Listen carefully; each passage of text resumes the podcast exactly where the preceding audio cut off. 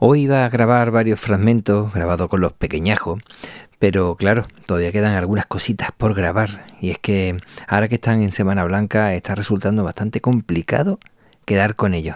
Están súper ocupados, parece el abuelo, que siempre están haciendo cosas. Vamos. De lo que voy a hablar es de las votaciones y las decisiones que se toman en muchas ocasiones y que depende de si hay o no hay alguien mirando. Diario de Argifonte Es mi diario sonoro. en versión podcast. versión para llevar, Take away. versión para descargar. Espero que te guste. Espero que te guste mucho. Espero que te guste. Cuando uno no está en posesión de la responsabilidad y supuestamente tu única obligación, y esto entre comillas, es la de ceder tu poder, de elegir, de decisión y de negociación a una persona, puedes optar a dejar negociar al otro, sabiendo cuáles son las líneas de la negociación y luego aceptar o no el resultado. Puedes optar por pasar por completo, quejarte de cualquier cosa que se negocie y luego votar a favor o en contra de ello, independientemente de lo que convenga. O mejor dicho, independientemente de lo que te convenga. Otra posibilidad que se ha puesto de moda, o mejor dicho, se puso de moda en su momento y que aún está dando coletazos, es esa exigencia de querer que se empleen cámaras en las negociaciones.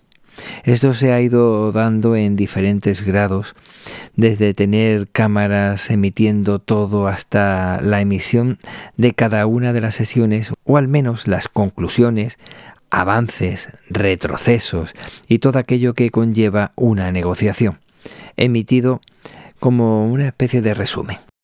Esto último no hace más que el que se sienta a la mesa de negociación no hable a su interlocutor, sino que se preocupe más de quedar bien ante sus representados que buscar realmente una vía para arreglar las cosas en esa negociación.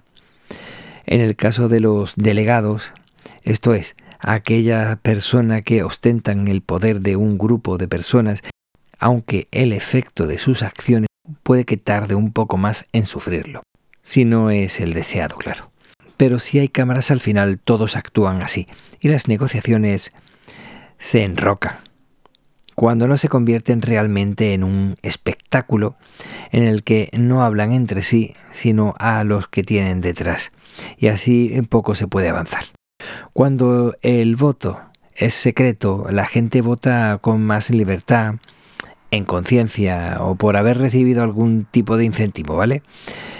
De manera que la disciplina de voto no hace más que coartar la libertad del diputado, en este caso, por ejemplo.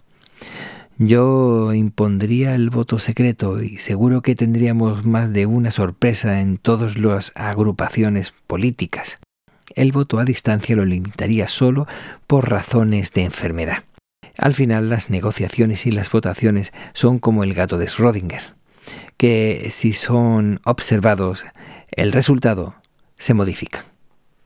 Venga, un saludo. Muchísimas gracias por escuchar, por dedicarme un poquito de tu tiempo valioso. Cuídate para poder cuidar a los demás. Y recuerda que el tiempo corre, vuela, así que apresúrate despacio. Puedes encontrar las vías de contacto en los comentarios del podcast. Hasta luego.